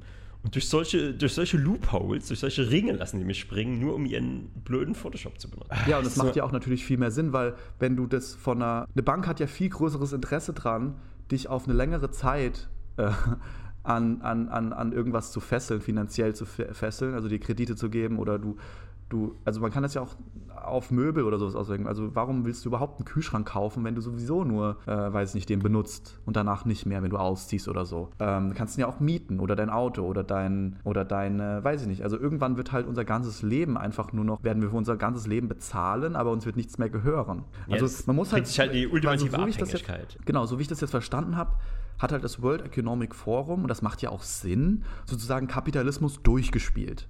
Die haben Kapitalismus einfach alle Achievements, alle äh, sozusagen Connections und alle Möglichkeiten, ja. Und die haben schon alles Geld der Welt. Denen gehört schon wahrscheinlich 95% alles Kapitals der Welt. Wahrscheinlich sogar mehr, wenn man realistisch ist. Aber sagen wir mal, meinetwegen auch nur 90, aber es spielt ja keine Rolle. Äh, und, und wenn du dir mal vorstellst, du bist in einem Spiel, wo alle schon alles Geld haben und einfach sich nur noch gegenseitig die, äh, die Vorzüge und so weiter hin und her schieben und einfach immer noch weiter vermehren gegenseitig. Dann kommst du doch irgendwann an einen Punkt, wo du merkst, okay, jetzt haben wir, jetzt haben wir, jetzt haben wir wirklich mehr Geld, als wir jemals vorstellen konnten. Wir haben, und die gesamte Bevölkerung, der Durchschnitt, der hat weniger, als er jemals hatte. Und es geht immer weiter so. Und wo hört es auf? Und, und, und da kommt ja dann auch The Great Reset oder sein, die ähm, Ideologie von Klaus Schwab zu, äh, zu tagen, dass er dann sagt, wir machen das jetzt alles digital. So, ihr, ihr bekommt, es, es, wird ja auch die Inflation geht ja jetzt auch hoch und so weiter. Der Crash kommt und es wird immer mehr Geld produziert von den Zentralbanken. Und, und wenn man jetzt zurückdenkt, ja, okay, Zentralbanken, da sind die auch mit drin und steuern, was die machen. Und wenn man weiß, dass Zentralbanken im Endeffekt das Geld drucken für uns, dann weiß man auch, dass das Geld im Endeffekt schon gar nicht mehr so eine große Rolle spielt. Und aber worauf es hinaus will, geht, ist sozusagen, dass bald oder jetzt schon entwickelt wird, dass digitale Währungen entwickelt werden und sozusagen ein universelles Einkommen es bald geben soll. Und es gibt auch schon äh, Zusammenarbeit zwischen dem chinesischen digital, digitalen Yuan, Yan, Yuan? Sorry, Yuan, Yuan. Sorry, ich kann das nicht aussprechen, ich bin eine deutsche Kartoffel. Und ähm, der, der ähm, Krypto, Yuan und der Ja. Kryptowährung von äh, Meta. Und das heißt Libra. Oder auf der Technologie von Libra sozusagen. Also man kann dann schon so langsam die Fäden zusammenführen und sagen, okay, also es wird wahrscheinlich bald sozusagen so einen globalen Coin geben, eine glo globale Cryptocurrency und, und jeder wird äh, so ein Konto bekommen und da wird jeder, weiß ich nicht was, so und so viel Geld draufgepackt bekommen, digitales Geld und was die dann komplett kontrollieren von Anfang bis Ende natürlich. Ja, das ist ja die Vermutung, die Ernst Wolf ausgesprochen hat. Ich weiß nicht, ob du ihn verfolgst. Das ist ja exakt das, was er schon Mhm. in vielen Interviews gesagt hat. Ich, ähm, ich habe das jetzt Genau, nie, von dem habe ich auch einige Sachen. ich habe das jetzt nie verifiziert, aber es klingt natürlich schon sehr nach so einer philanthropischen, utopischen Fantasie von so einer Person wie Klaus Schwab. Also ist schon nachvollziehbar.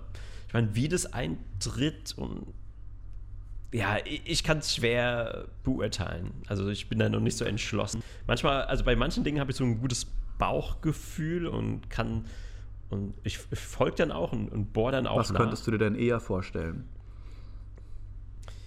Ähm, Wäre auch mal interessant, wenn du sagst jetzt, hm, das hört sich jetzt vielleicht nicht so an oder nee, also ich kann mir sehr gut vorstellen, dass das genau die Vision ist von diesem WEF und von Mhm. Personen wie Klaus Schwab. Aber ich kann mir noch nicht so vorstellen, dass sie es wirklich schaffen, durchzuziehen. Weil, ja, wir haben schon besprochen, die stecken überall mit drin. Die haben diese schon fast Allmacht.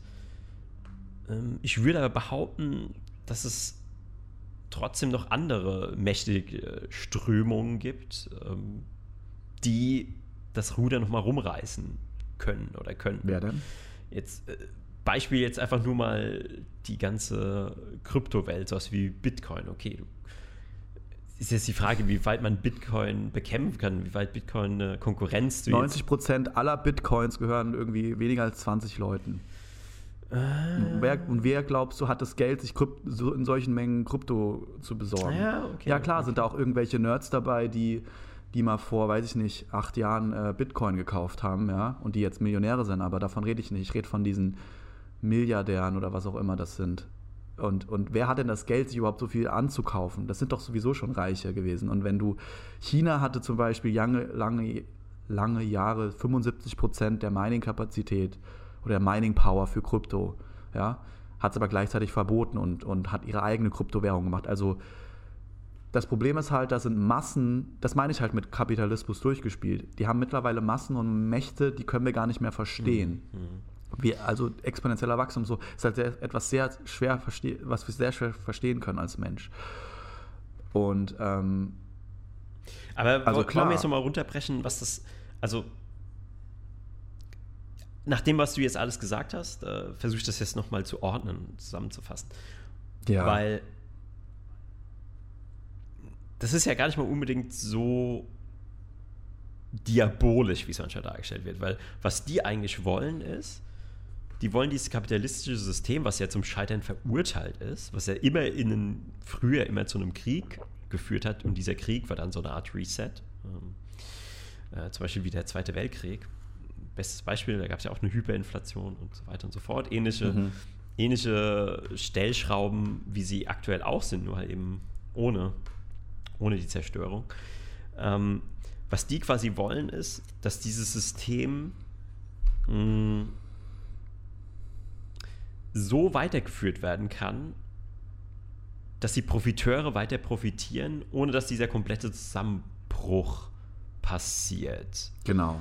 Und der Zusammenbruch würde halt passieren. Genau. Beziehungsweise es ist, es ist so ein kontrollierte, kontrollierter Zusammenbruch, den wir gerade wahrnehmen. Ja, kontrollierte also, Sprengung. Also ich habe auch manchmal das Gefühl, ich, so das, was gerade mit den Zentralbanken passiert, das ist so wie, ich habe so eine riesige Maschine. Ich habe mir das so vorgestellt, ich bin in so einem Maschinenraum von, von, von der Titanic oder so, von so einem gigantischen Schiff.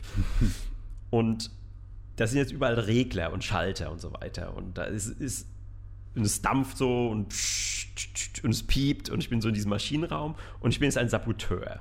Und ich will jetzt dieses Schiff sabotieren. Und was ich aber mache, um das Schiff zu sabotieren, ist einfach, ich gehe an diese ganzen Regler und stelle die halt alle auf volle Pulle. So, okay, den Hebel drücke ich nach oben, den Regler tue ich, den, den Druck erhöhe ich, die Zufuhr erhöhe ich. Und dann keucht und schnaubt diese Maschine aus dem letzten Loch und irgendwann brennt sie halt einfach durch. Und so habe ich das Gefühl, gehen die gerade mit unserem Geldsystem um. Also es wird alles so aufgedreht, die Geldströme werden so ähm, rausgepumpt, dass es zwangsläufig einfach durchbrennen muss, das System. Ähm, die und die wissen halt, was sie da machen. Das ist ja nicht so, dass sie einfach nur das machen, einfach nur just for fun oder weil sie glauben, das könnte klappen, sondern das ist ja vorher berechnet. Mhm. In, in, mit der besten Technologie, die diese fucking Welt zu bieten hat. Ja? Also es ist ja nicht so, dass es irgendein, irgendein Windows-Rechner ist oder so, sondern wahrscheinlich ist es auch von Windows, aber keine Ahnung. Es ist halt die krasseste Technologie, das muss man sich mal bewusst machen. Wir haben mittlerweile seit wie vielen Jahren ein Smartphone in der Tasche? Seit zehn Jahren? Länger? Verstehst du? Also, und das kann ja schon unfassbar viel. Und, und was glaubst du, was die mächtigste Wirtschaft und Technologiekonzerne der Welt überhaupt für Möglichkeiten haben? Es ist ja für einen normalen Menschen meist gar nicht vorstellbar. Das ist Nur mal so schwer vorstellbar, ja. in den Raum geworfen. Ja. ja. Aber das ist, was sie tun. Und, und äh, also das muss man sich einfach mal so wie so einen Mount Everest erstmal so anschauen. Erstmal gucken, okay, wa was ist das eigentlich? Und ähm, ja, Mount Everest ist ein gutes Stichwort. Ich, ich wollte nämlich noch mal die menschliche Seite beleuchten von Klaus Schwab. Äh, äh, es ist nämlich ja. ein passionierter Bergsteiger. Ähm, hat, er hat zum Beispiel im Jahr 1996 den Mont Blanc bestiegen. Und alle paar Jahre besteigt er einen Berg. Und das, nur um ihn auch nochmal etwas menschlicher und sympathischer da, darzustellen. Weil das, das hat bei mir tatsächlich so die, ähm, die Sympathie geweckt, weil da stand dann auch so schön blumig, dass er dann auf einsamen Bergtouren über die Ökonomie der Welt nachdenkt. Und das gibt ihm so den, die Inspiration und den, den Input, den er benötigt. Man weiß ja auch gar nicht, wie viel er da wirklich selber macht oder wie, inwiefern er nur einfach Gesicht da ist, weil ich kann mir schwer vorstellen, dass jemand, der sein eigenes Gesicht verstecken will und Politiker und, und äh, andere Leute dafür nimmt, um seine Interessen durchzusetzen, dass der sich dann selber in, halt in der Organisation ans Rampenlicht stellt. Ich glaube, das ist so ein, auch so eine Art von kollektives Bewusstsein oder kollektives Interesse. Und er ist sozusagen einfach nur Vertreter davon. Und er ist halt, mhm. profitiert halt so auch, davon. Auch so eine Galionsfigur in dem Sinne. Ja. Äh. Weil auch jetzt so von dem, was du gesagt hast, es macht schon Sinn, sozusagen, hey, in, in der, auf der Theorie oder auf dem Papier hört es doch gar nicht so schlecht an, dass wir alle irgendwie äh, ein gesichertes Einkommen und das ist irgendwie so ähm, weg von dem kaputten System und so weiter und mehr so, dass alle was abbekommen und bla bla bla. Ja, ich glaube, die. Also die in der Theorie hört sich das richtig gut an und die, und die wissen ja auch, das ist ja auch das, die, die, die sind ja auch Meister des Marketings. Die haben ja alle psychologischen und KI und weiß nicht, Informationen von, von menschlichem Handeln durch die Technologieunternehmen und durch die ganzen, durch Meta und so weiter. Also die benutzen ja jedes jede Seite dieser, dieser massiv wichtigen Daten, um ihre Entscheidungen zu treffen. Also auch, wie sie ihre Also ist Entscheidungen halt- verkaufen oder uns, uns verkaufen. Oder Und wie sie die näher Entscheidung und, und wie es vor allem wahrgenommen wird, wie was, was der durchschnittliche Mensch, wie der das wahrnimmt. Und der sagt ja auch, also der Leit, Klaus Schwab redet ja ganz oft von der vierten industriellen Revolution, dass die jetzt durch ihn und durch seine Organisation und alle Leute, die da mitmachen, eingeleitet ist. Und das sieht man auch. Also das wird wahrscheinlich in den Geschichtsbüchern dann in 300 Jahren stehen. So und so, weiß nicht, 2022 oder so konnte man, ja, ging es los mit der vierten industriellen Revolution. Wahrscheinlich schon ein bisschen vorher, aber Ja, aber Ja. ist es nicht eher so die Frage, ähm, ob das, ich will mal weg von diesem gut oder schlecht, sehr viel Interpretationsraum oder Spielraum, ähm, also was bewertet Ja. man jetzt als gut oder schlecht. Äh, Ich stelle mir eher so vor, deren Vision ist eben dieser ultimative goldene Käfig. Also dir geht es halt schon ganz genau. sehr gut, du bist irgendwie versorgt, aber du hast halt, du bist eben in einem komplett kontrollierten System. Also du steckst im Endeffekt auch nicht Ganz genau. anders wie Neo in der Matrix hast so einen Schlauch im Mund.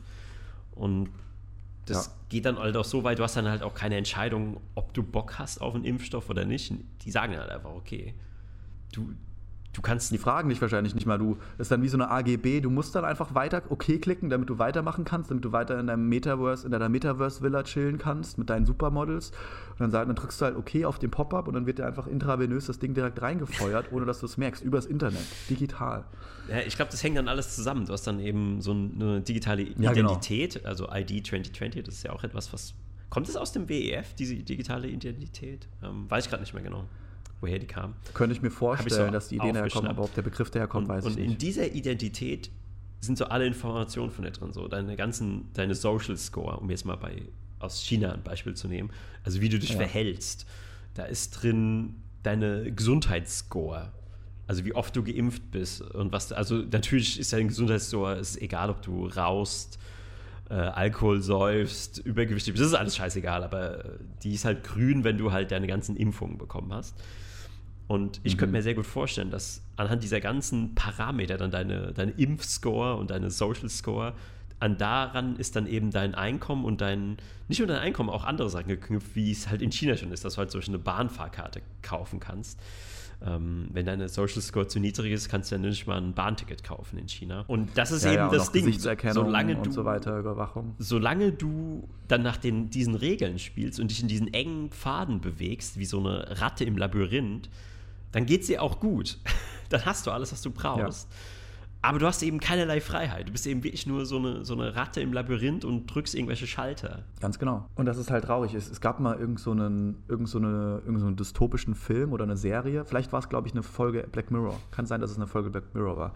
Aber da ging es auch darum, dass alle halt nur noch in ihrem Kasten leben und sitzen und die wachen morgens auf, drücken auf einen Knopf und auf einmal kommt halt eine 360-Grad-Realität um sie rum, erscheint und sie können halt mit allem interagieren, mit allem reden und alles konsumieren, jedes, alle möglichen Informationen und Videos und was auch immer. Und ähm, im Endeffekt musstest du halt, entweder bist du halt diese Ratte, die dann einfach nur, äh, die mussten dann die ganze Zeit strampeln, die mussten dann irgendwie Energie erzeugen mit ihren, war halt ein bisschen einfach ein plattes Beispiel, aber die mussten dann strampeln jeden Tag, damit die sozusagen ähm, sich ihr Leben bezahlen konnten. Okay. Und andere waren dann, waren dann irgendwann so gut, dass sie halt es geschafft haben, zum Beispiel ähm, interessant äh, äh, was zu erzählen oder zum Beispiel, also wie man es heute beim, beim YouTube-Blog sieht, ja, dass dann Leute einfach ein Video gemacht haben und, und wenn die richtig erfolgreich waren und viele Leute das gucken wollten, dann wurden die halt größer, besser belohnt. Aber es spielt keine Rolle, weil alle das gleiche System ernähren. Weißt du, wie ich meine? Also, du kannst da jetzt auch sagen, ich gehe auf Twitch und stream da und mache mein Ding, aber im Endeffekt fütterst du die Maschine für die Maschine. und die Maschine nimmt dir noch die Hälfte deines Einkommens. Und du, und du bist sozusagen Teil der Maschine geworden, die andere Leute an diese Maschine kettet, weil du sozusagen, weil die dich sehen wollen. Es ist halt, das ist halt so dieses Prinzip, super faszinierend finde. Und das sieht man ja jetzt auch in den Vorgängen, die mit Meta passieren und ähm, dass halt sozusagen alles miteinander integriert ist und du irgendwann so ein abgestecktes Environment hast, wie du gesagt hast, wie so eine Ratte, wie so ein Käfig, ja. Und der Käfig kann auch prunkvoll sein, der kann auch aussehen wie ein Schloss mhm. oder wie ein ganzes Land, aber es ist trotzdem ein Käfig. Und solange du in dem Käfig bist von jemand anderem, kann der halt komplett alle Parameter für dich bestimmen. Und der kann dich komplett kontrollieren. Und du hast vielleicht dann die Illusion, dass du frei bist. Ich meine, die Illusion, dass wir frei sind, haben wir ja heute auch. Ja. Aber wie frei sind wir denn überhaupt? Und was ich noch sagen wollte zu dem, dem, was die öffentliche Meinung oder, oder was in so einem Flugblatt von dem World Economic Forum steht, da steht dann ja sowas wie, dass, ähm, dass, die, dass die Menschen gestärkt werden sollen oder dass die Wirtschaft oder die Politik und äh, dies und das und jenes. Aber es wird da natürlich auch super viel verschwiegen, denn wenn man sich jetzt mal nur Deutschland anschaut und einfach nur anschaut, was tatsächlich, wer tatsächlich jetzt in Ministerpositionen ist, wer tatsächlich auch über die letzten Jahre, Angela Merkel ist ja auch seit ich weiß nicht, einem 50 Jahrzehnten gefühlt Kanzlerin gewesen. Ja, ja. So, weißt du, wie ich meine? Also, das ist ja schon an die Absurdität diese, diese Lüge, langsam gegrenzt, so mit ihrer Kanzlerschaft. Genau, und diese Lüge der, der Demokratie, die Lüge der Demokratie, die wir mit der wir aufwachsen. Du hast aber nochmal ein ganz schön neues die können Fass wir einfach auf. nicht also, mehr. Demokratie ist eine Lüge? Was? Ja, wenn du dir, wenn du dir alle diese Punkte anguckst und, und alle diese Einflussnahmen anguckst und anguckst, wer jetzt gerade tatsächlich in den ganzen Weltregierungen der 200 Länder sitzt, mhm. Dann ist Demokratie de facto eine Illusion. Das ist wie der Käse, dem du, dem du, den du vor der Maus hinlegst und sagst, hier ist Käse, das ist die, deine Demokratie. Äh, aber ja, es ist halt ja. halt nur das Bild von dem Käse oder es schmeckt nur wie Käse, aber es ist halt kein Käse, verstehst du? Also wir äh, haben das Gefühl, dass wir wählen gehen, wir haben das Gefühl, und das ist noch viel gefährlicher, weil wir in einem kollektiven sozusagen äh, Gaslight sind. Also wir sind in einer Scheinwelt, dass wir alle denken, ach, wir gehen jetzt wählen, dann wählen wir heute mal die CDU und morgen wählen wir die Grünen und das hat jetzt einen ganz starken Einfluss. Aber nein, es ist fucking das Gleiche, egal was wir wählen. Also von den, von den Parteien, die halt etabliert sind. Ja, die, die Parteien, die im Mainstream freigegeben sind, könnte man auch sagen.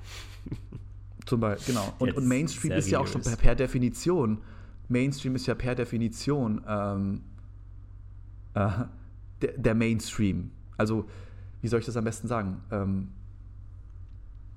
also Medien und Mainstream ist das gleiche Wort im Endeffekt. Denn die Medien sagen dir, was der Mainstream ist. Und wer kontrolliert die Medien?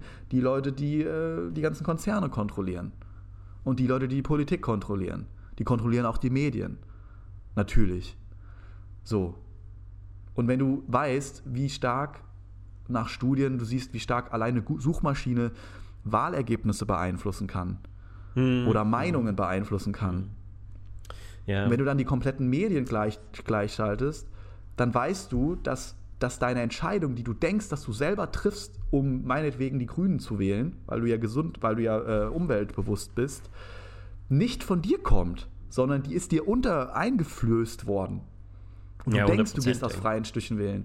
So, und, und, und, und darauf und, und zu dieser Realität wache ich gerade auf und das ist sehr schmerzhaft. ähm, ja, das glaube ich. Das glaube ich. Kann man nicht anders sagen. Aber ähm, um vielleicht einen Schmerz etwas zu lindern, habe ich, äh, wir, wir, kommen so langsam gegen das Ende. Also wir haben das jetzt auch, glaube ich, ziemlich rund erklärt alles, oder zumindest unsere, unsere Meinung und das, was wir herausgefunden haben.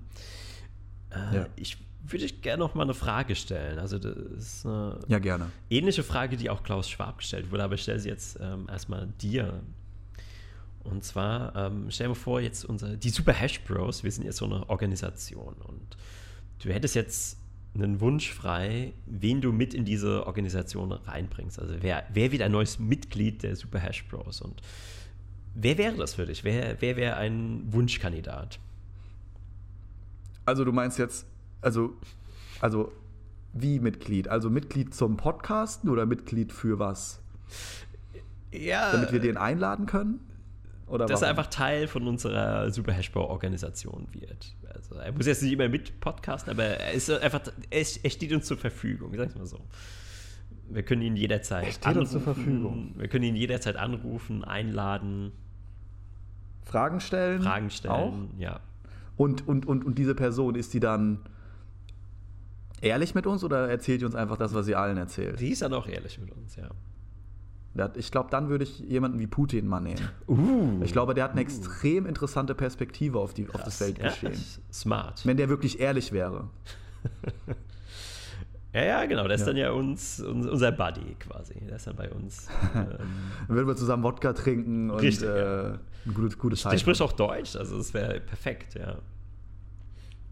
Kann er Ja, direkt anfangen bei uns. Spricht wahrscheinlich besser Deutsch als wir. ähm, ohne, ohne Dialekt und, davon äh, und Wortfindungsstörung. Aber Äh, vielleicht noch so ein, so ein, so ein kleines. Ähm, oder warst du warst jetzt damit fertig? Oder, Ja, ich würde ähm, doch sagen, ähm, nur um zu sehen, wie, was für ein Mensch Klaus Schwab ist und wie der so denkt, wollte ich dir noch sagen, wie Klaus Schwab das beantwortet hat. Okay. Das, das hat mich ja nämlich auch tief blicken lassen. Ähm, also er wurde auch gefragt, also, was wäre so ein Wunschkandidat oder so ein Wunschmitglied, wer Teil des WEF wird, des World Economic Forums. Und wen von allen Personen in der Welt fällt ihm ein und sagt er da eine Antwort? Ähm, niemand Geringeres als der Papst. so. Ja, ich könnte mir vorstellen, der Papst. Und vor allem hat er gesagt, ja, es gab schon erste Gespräche mit dem Papst. Und es wäre mir natürlich eine Ehre, wenn wir ihn auch mit im WEF Natürlich. begrüßen könnten. Natürlich. Ja klar, weil der, weil äh, ja, katholischer Katholizismus ist natürlich auch die ist sozusagen der alte Meister, die- das war die alte Organisation, die die Welt gelenkt hat. Ja, deswegen Und jetzt ist es so ein ähm, bisschen so, der, der Neue kommt jetzt dran und will aber den Alten noch mit ins Boot nehmen und sagen, ah, du hast viel geleistet, wir können noch von dir profitieren, aber jetzt Ja. ne- übernehmen wir mal das Ruder. Ganz genau. Also das ist irgendwie an äh, Ironie eigentlich. äh, Also man will es glauben, das habe ich erfunden, aber es ist, es ist Unfassbar, unfassbar. wirklich. seine, wirklich seine Antwort. Aber ich bin ja auch ein Stratege und ich bin ja auch ein Strategiefreund, Strategiespielfreund. Und wenn ich jetzt mal dieses ganze Leid und alles, was damit dranhängt, äh, wirklich außen vor lasse und das einfach nur rational betrachte aus einem, wenn ich mir jetzt vorstelle, diese Welt und das Leben und Politik und alles und Wirtschaft, das wäre einfach ein gigantisches Spiel. Und du sitzt ja, nur so davor und du klickst. So. Und du sitzt nur davor und ich schaue mir das einfach nur an. Mhm. Ja? Dann würde ich sagen, das sind brillante Strategen. Das sind brillante, brillante, brillante Menschen. Hm, Und, und was sie machen, ist von einer strategischen Sicht so perfide und so perfekt, dass ich davor meinen Hut ziehen würde, wenn ich einen aufhätte. Ja, ich, Und ich kann das anerkennen. Ich- ich kann also nur unabhängig meine- ich davon, wie viel meine- Leid das vielleicht erzeugt. ich kann nur meine Kopfhörer ziehen, weil die habe ich auf wie ein Hut. Ähm, ja, auch bekanntes. Vielleicht noch, wer immer wieder genannt wird in Verbindung mit. Ähm ich, ich wundere mich auch, dass da so viele Bs sind.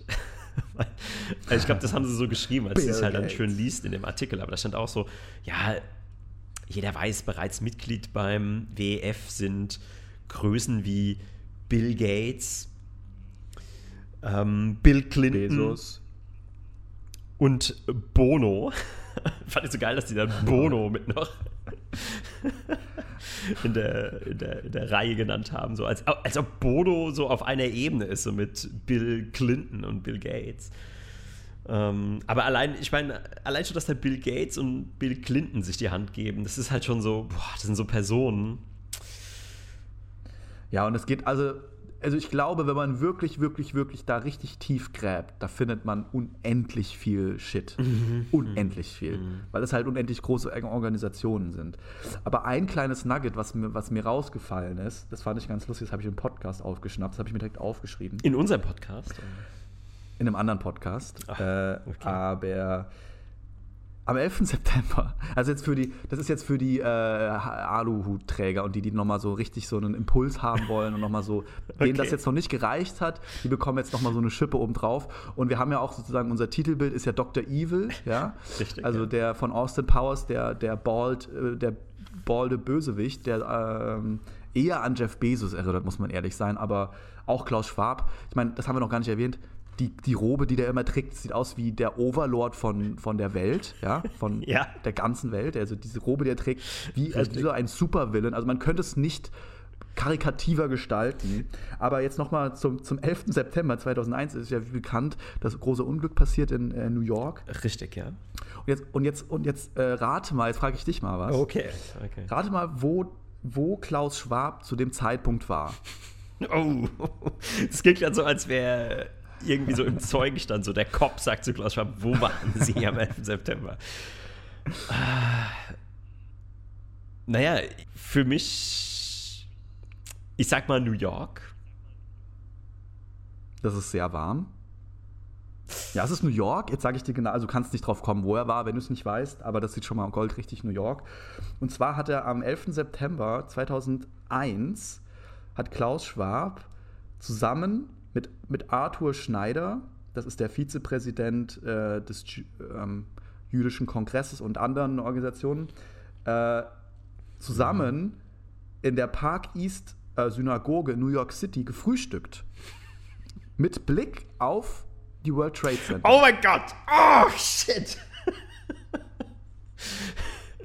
Aber weit genug entfernt, dass es nicht gefährlich ist, aber so. To dass man enjoy halt- the show Ja, quasi. To enjoy the show. to enjoy the show. Und Boah, damit hast du gibt ja auch unendlich. Das, ich, ich bin gerade echt fast vom Stuhl gefallen. Damit hast du mich jetzt umgehauen. okay, sehr gut. Das hat meinen Tag erschüttert. Ich weiß jetzt nicht, wie ich diesen Tag. Einfach diese Vorstellung, ich, ich kann es mir gerade so bildlich vorstellen.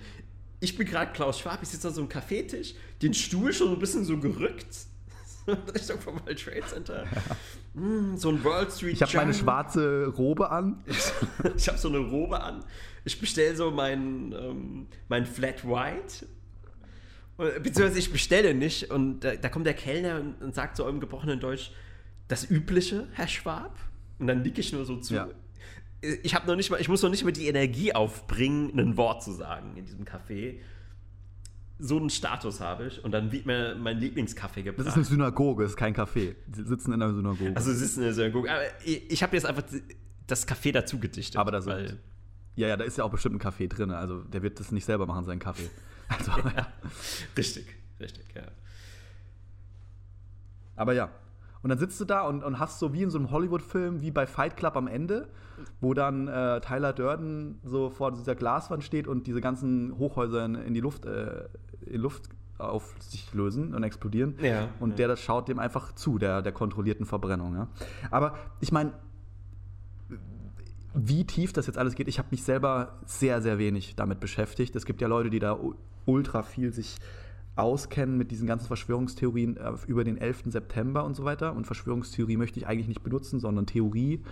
Ich weiß es nicht, aber es war nur lustig, das noch so zu haben. Und nur um das kurz zu Ende zu führen, dieser Arthur Schneider, mit dem er da saß und zusammen gefrühstückt hat und äh, war zu dem Zeitpunkt, ist auch äh, ganz stark mit äh, Epstein natürlich verbandelt gewesen und, äh, und Clinton und so weiter. Also das war, ist halt eine Sippe. Also der böse. Epstein, da oder? gab's auch, ja, ja, genau. Weil es gibt ja irgendwie so gefühlt äh, 50 Epsteins in den USA, bekannte Epsteins.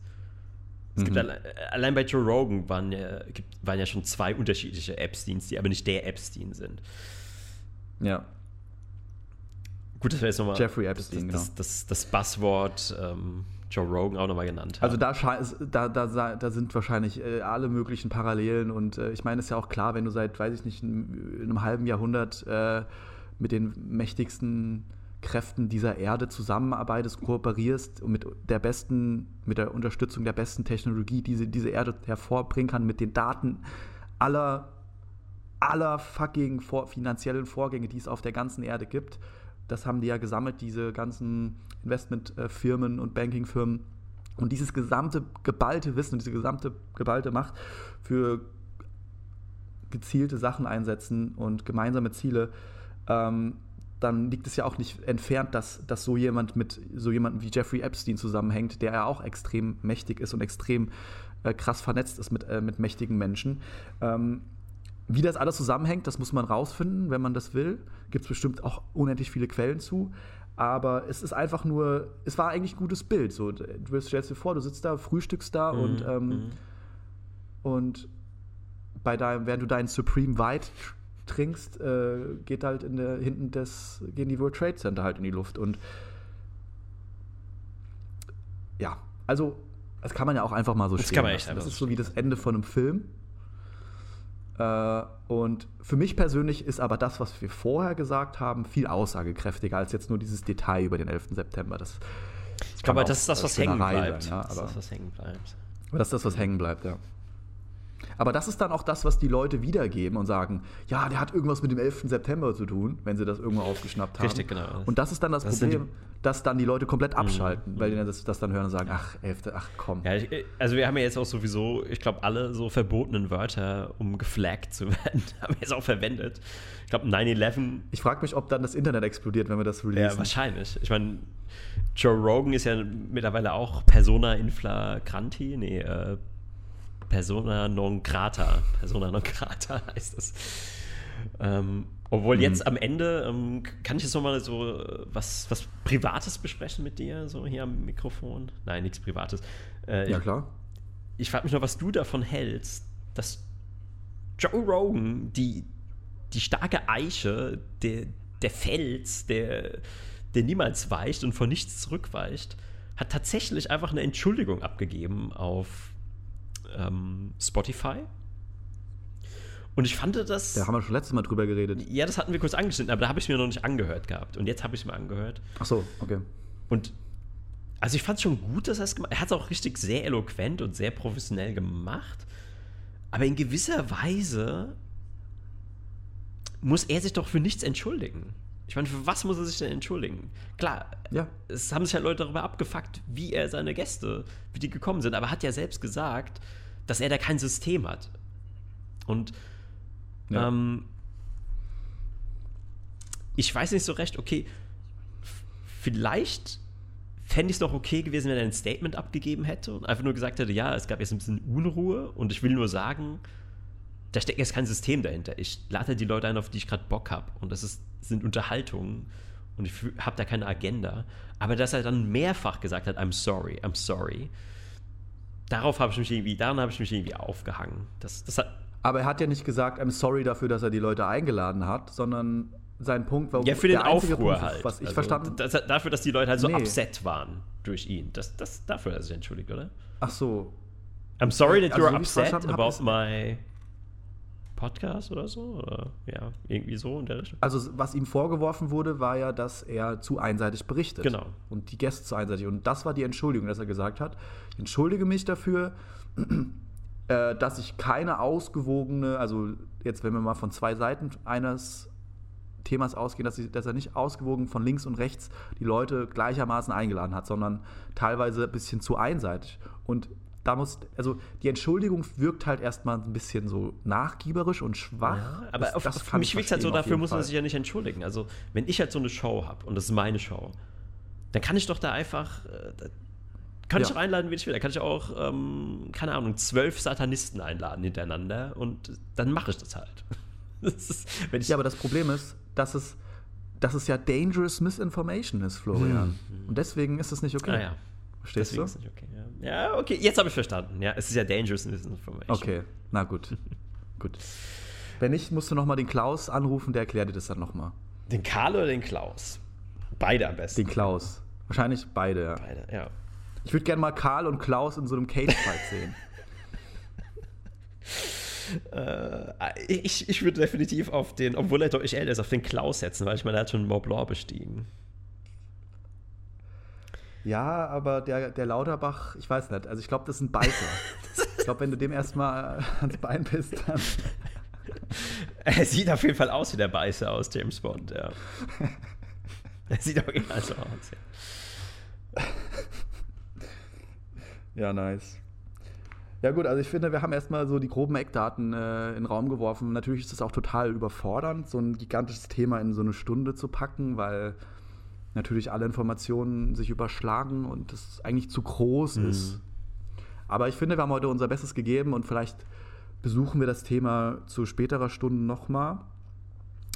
Aber das war gut, dass wir erstmal so einiges uns von, vom Herzen reden konnten und Klarheit äh, schaffen könnten, denn das Problem, was ich gerade halt auch gesehen habe, was viele andere ja auch sehen, ist, die sich darüber bewusst sind, ist, niemand kriegt dieses Wissen beigebracht. Nicht in der Schule, nicht im Studium, äh, nirgends. Nicht auf dem Arbeitsplatz. Niemand weiß das so wirklich. Mhm. Was wirklich die tatsächlichen Verbindungen Dinge sind, sind die dort vorgehen ja. und die Verbindungen sind und wer da wirklich mit alles drinsteckt, auserwählt werden und ausgebildet werden und natürlich auch getrimmt werden. Du wirst ja nicht von denen als, als, als Young Global Leader akzeptiert, wenn du dich gegen deren Meinung stellst. Also du brauchst nicht glauben, wenn du da ankommst und sagst, mit irgendwelchen, äh, weiß ich, ich möchte nicht, die Waldorfschule, ich möchte die Waldorfschule als Standardausbildungssystem einführen zum Beispiel. Genau, oder du willst den Welthunger beenden und so und, und weiß nicht, also du brauchst nicht glauben, dass, dass die darauf ansprechen, ein bestimmtes Milieu ja, ein die schauen schon, dass du in die Form passt. Werden. Genau, und, du, und wenn du nicht in die Form passt, dann passt du auch nicht in, in deren Form und deren Form ist nämlich die Position des Ministerpräsidenten oder mhm. des Kanzlers oder des französischen Präsidenten. Aber noch so eine einzige abschließende Frage habe ich oder Idee, die ich zeichnen ja. möchte und möchte eigentlich wie ich zeichnen. Hast du mal, weil was mich am meisten interessieren würde, alles, was ich jetzt in der Recherche rausgefunden habe, und ich habe das nämlich nicht gefunden, oder nach, das interessiert mich nachdem ich darüber gelesen habe. Ich würde mal gern Organigramm sehen. Ob das mal jemand gezeichnet hat, so die ganzen Köpfe, die wichtigsten Köpfe vom WEF und in welchen Firmen und Organisationen die noch stecken und wo die Verbindungen sind, weil du hättest da mit Sicherheit so ein riesiges, krasses Netzwerk und das würde ich mal gerne sehen. Wenn das mal jemand visualisieren könnte, das fände ich ziemlich genial. Es will, aber ja, ja, also das wird wahrscheinlich weltumfassend sein. Ja, äh, welche es gibt Person, scheinbar auch noch eine Gegenorganisation. Mhm. Es gibt noch den, also das World Economic Forum steht ja so als absoluter Gigant jetzt einfach so da. Was ich noch mitbekommen habe, es gibt scheinbar andere und sozusagen Gruppierungen und Clubs sozusagen, die ein ähnliches Ziel haben, die aber weitaus kleiner und unerfolgreicher sind. Zum Beispiel den Club of Rome, das ist so ein mhm. Gegenspieler, mhm. mhm. habe ich, hab ich mitbekommen. Aber es gibt kein Organigramm. Diese, diese Sachen, die wir jetzt schon so grob umzeichnet haben, haben. Allein, dass du BlackRock und sowas, so jemand drin hast oder, oder Vanguard, der, der Großteil aller Unternehmen in den USA allein schon gehört und die sind ja dabei. Also da weißt du ja eigentlich schon, dass mhm. fast alles dabei nee, Mir ging es ja nur noch um die, keine direkte um die Visualisierung. Ich glaube, wenn man das dann vor Augen sieht, diese ja. ganzen Verbindungen, die ganzen Drähte, die dahin führen und dahin führen und die die Welt umspannen, das würde nochmal so ein Wake-up-Call sein für, für die noch nicht Gläubigen, ja. für die, die man noch nicht überzeugt hat. Es müsste eigentlich mal einer machen, der das kann. Ich weiß nicht, wie man sowas überhaupt macht. Wahrscheinlich einfach mit so Bindfäden, mit so roten Fäden, mit so ganz vielen Bildern an der Wand ja. und dann nimmst du so Nägel und Stecknadeln. Ja, genau. Oder du machst eben digital mit. Aber findest mit du nicht, man kann sich das jetzt schon denken? Also findest du nicht, dass diese paar Informationen eigentlich schon reichen, dass man das Bild ich, zu Ende Ich habe das schon so kann? Also im Kopf. Aber wie gesagt, also wenn sich jetzt, ich, das ist halt Fleißarbeit. Du musst dann halt wirklich die ja. ganzen Leute recherchieren. Du musst halt gucken. Du könntest es, ich glaube, die Daten sind öffentlich. Du kannst aber auf Wikipedia gucken, okay, wer ist denn der Vorstand? Wo sind, dann guckst du jedes einzelne ja. Vorstandsmitglied an, guckst, in welcher Organisation sind die noch drin, wer gehört zu dieser Organisation, wer ist verbunden mit dieser Organisation und so weiter, welcher Politiker war. Und zudem das wäre echt mal interessant, so eine, so eine Mindmap zu haben, ja, wo genau. man das Mindmap ist ein anderes Wort verständlich genau, erklärt. Einfach, einfach so eine Mindmap. Ich hoffe, es sitzt irgendjemand in so einem Bunker mit einem Aluhut, der das hört jetzt und seine Zeit darauf aufwendet. Das wäre geil. daraus so ein richtig schönes Diagramm zu machen. So eine Infographic, sagt man ja auch in Neudeutsch dazu.